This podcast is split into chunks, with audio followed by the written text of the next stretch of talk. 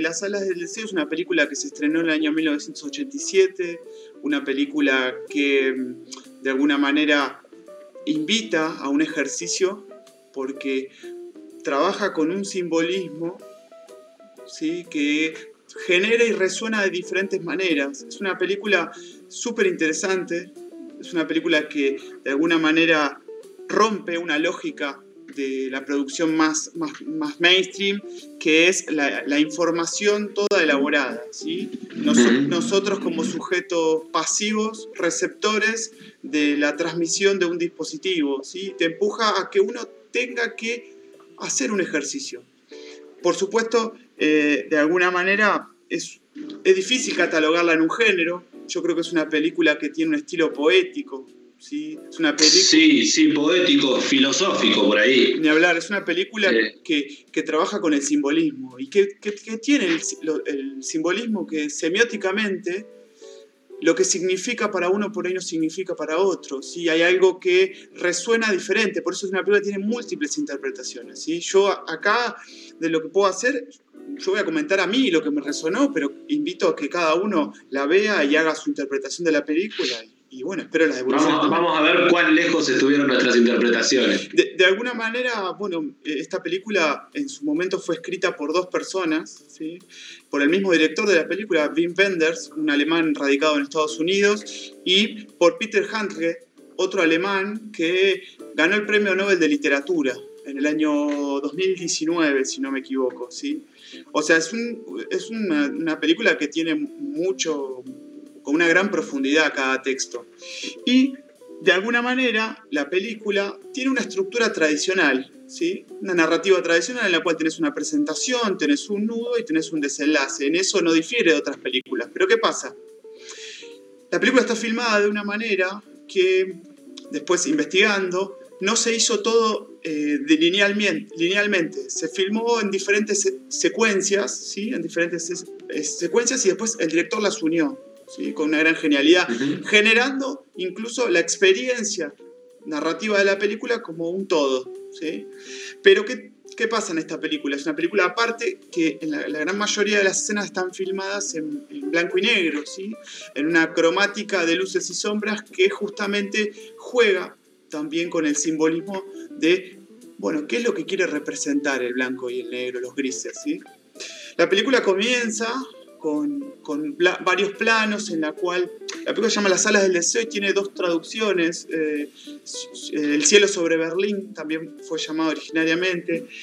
La película juega mucho con eso, juega mucho con las visiones y con las lecturas.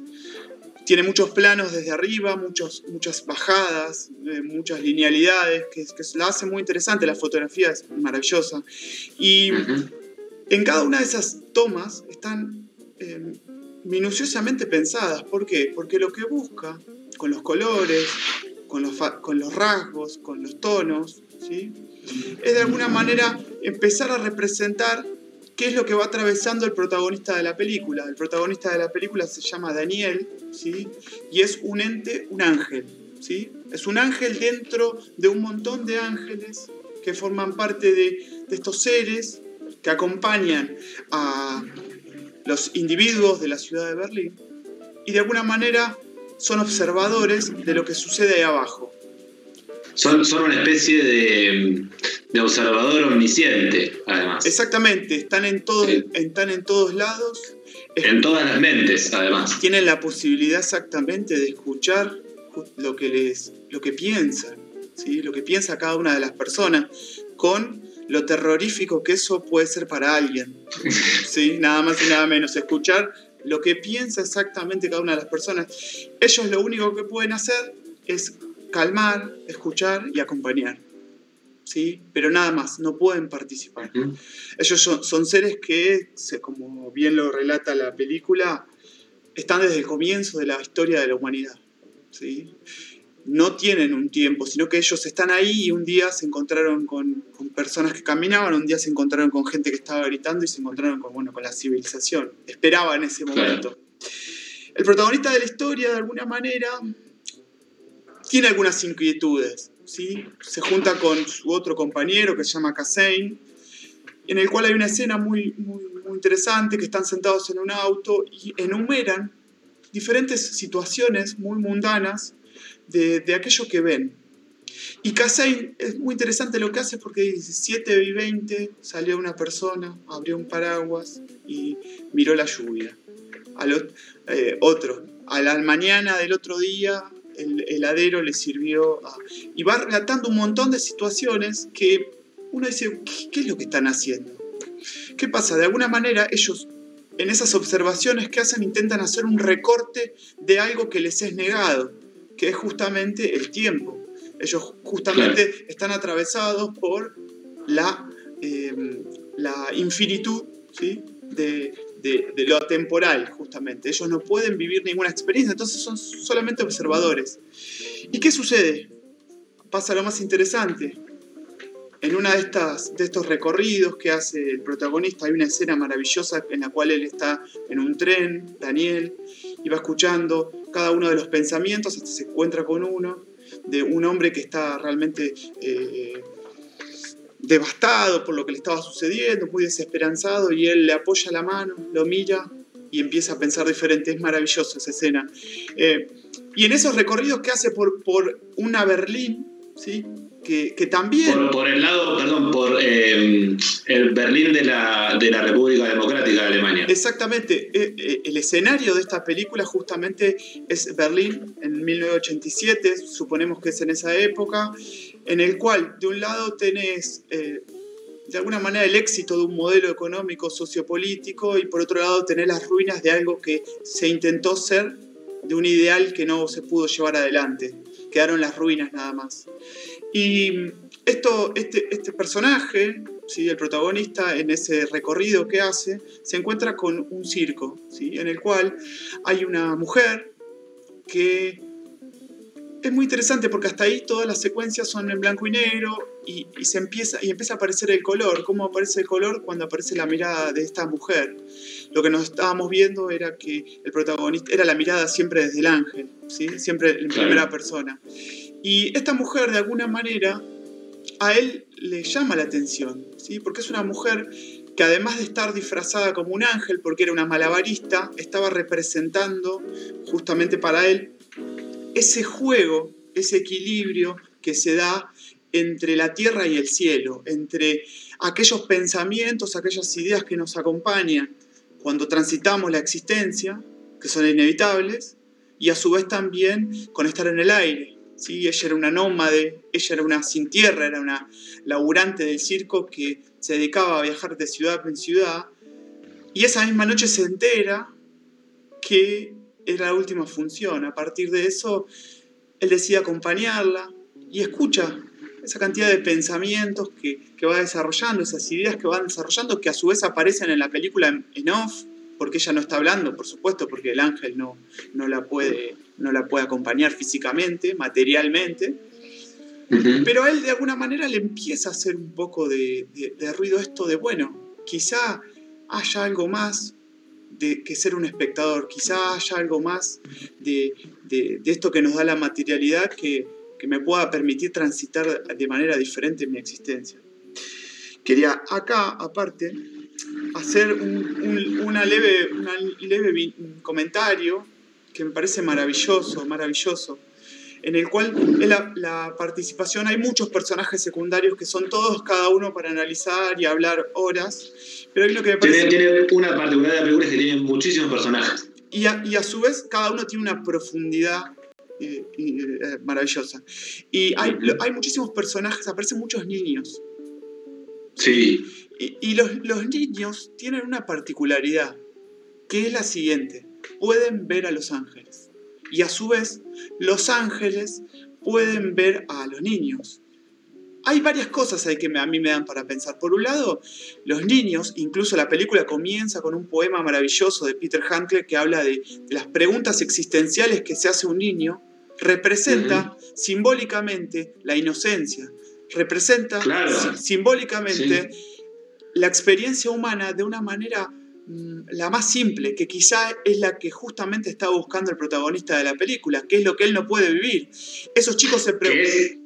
Perdón, sí, digo, e, esa inocencia que es la que le permite ver a Los Ángeles, esa pérdida de inocencia que es la que no les permite de adultos volver a verlos. Ni hablar, porque la película todo el tiempo retrata que la adultez en ese mm, Berlín de 1987 había quedado en aislamiento, tristeza, desesperanza. Y estos niños representan todo lo contrario, el juego, los sabores, el disfrute, el goce. Y me parece que está muy bueno porque en, en ese cruce de miradas que se produce, eh, justamente el protagonista también ve algo diferente. Ve a alguien, además en ellos, que han nacido. Y alguien que ha nacido es alguien que puede escribir una historia. Y eso me parece un detalle maravilloso. Me voy a tomar el atrevimiento de, porque el espacio no lo permite, de leer un fragmento un pequeño monólogo que aparece en la película, que, en el cual Daniel le dice a su amigo lo siguiente. Es maravilloso vivir solo en espíritu y día a día, eternamente, dar fe de lo espiritual en las personas, pero a veces me harto de mi experiencia espiritual eterna, dice. Entonces quisiera dejar de flotar eternamente por las alturas. Quisiera notar que tengo peso, que se anulara la ausencia de fronteras y ligarme a la tierra. A cada paso y a cada ráfaga de viento me gustaría poder decir ahora, ahora y ahora. Y ya no decir más desde siempre o eternamente. Sentarme en la silla libre en una partida de cartas. Que me saluden aunque sea con un pequeño movimiento de cabeza. No es que quiera tener un hijo ni plantar un árbol, dice, pero qué agradable debe ser volver a casa después de un día pesado y dar de comer al gato como lo hace Philip Marlowe. Tener fiebre, Dice, mancharse los dedos de negro al leer el periódico, entusiasmarse no solo por cosas espirituales, por las comidas, por el contorno de una nuca, por una oreja. Mentir. Notar que el esqueleto se mueve contigo al caminar. Suponer las cosas y por fin dejar de saberlo todo. poder poder decir a, o y ay, en lugar de sí y en lugar de amén nada más y nada menos ese tipo de diálogos, ese tipo de, fragmentos aparece en la película. Sí, es una película que hay que ver con mucha atención, eh, sobre todo para poder eh, cazar esos detalles, para no, para no perderse por ahí en el diálogo y, y poder perderse un fragmento como ese que acabas de leer. Eh, eh, sí, es muy interesante. Sí. Eh, ahí se nota la pluma de, bueno, nada más nada menos un premio Nobel de literatura, por más que se puedan discutir los premios Nobel, ahí te das cuenta la pluma que tiene la película. Hay un actor que aparece, que justamente hace de actor, hay un papel, perdón, un protagonista, que, tiene un, un rol importante también en la película, que es un señor que es un norteamericano que viaja a Berlín justamente a hacer una película en la cual él es la estrella de la película, y se encuentra con Daniel, con el protagonista, y le dice, yo no te veo, pero sé que estás ahí, le dice. Y sé que me estás mirando. Quiero decirte que no sabes lo que es el sabor al café y que si hace frío te podés frotar las manos. Y él es, es, maravilloso porque el, el actor este tipo, eh, se llama el, eh, Colombo, le da la mano al ángel y está buenísimo porque atrás hay un panchero que lo mira como diciendo, ¿este qué está haciendo? Es espectacular. ¿Este qué hace? es espectacular. Y bueno, de alguna manera eh, la película juega con eso un poco, ¿no? Con, con esta situación, con esta encrucijada en la cual Daniel se ve al encontrarse con esta mujer y bueno, el desenlace de alguna manera los dejo abiertos. Voy a, hoy no voy a spoilear de qué se trata, voy a dejar que el que quiera esté invitado a, poder ver la película, ¿sí? a ver cómo se desenlaza, qué sucede, que presta atención a los miles de detalles, de colores, de gestos, de cómo se filma diferente de una parte a otra, de la música. Cuando el color, cuando el los diálogos. Es, maravilloso. Y a su vez también quiero marcar algo, ¿sí? Que, me parece que sirve para cerrar la idea. Cuando termina la película, ¿sí? termina con un cartel diferente a, los carteles que se utilizaban en las películas tradicionales, que era el fin. Justamente la película termina con esta historia, esta historia continuará. no es casualidad que el director haya elegido esa, ese, ese, juego de palabras. ¿Por qué? Porque de alguna manera lo que intenta hacer este, este ángel es empezar a escribir su historia. La película empieza cuando él se interroga sobre su existencia. El deseo empieza cuando justamente él se expone, ¿sí? se mm, somete a la finitud de la vida, se somete a poder sufrir un golpe, a poder estar lastimado, a sentir hambre, a tener calor, sufrir por el desamor. Y de alguna manera es una historia que empieza a escribirse.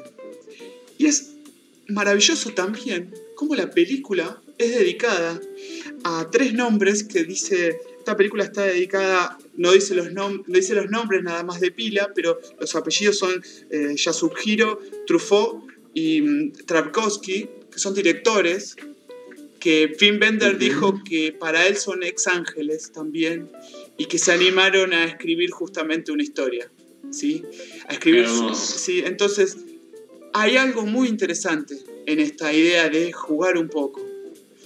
Me quedo con esta frase que dice al pasar la película, mirar desde arriba no es mirar a los ojos. Justamente a veces hay que bajar un poco y jugar un poco. Ahí está la sal de la vida.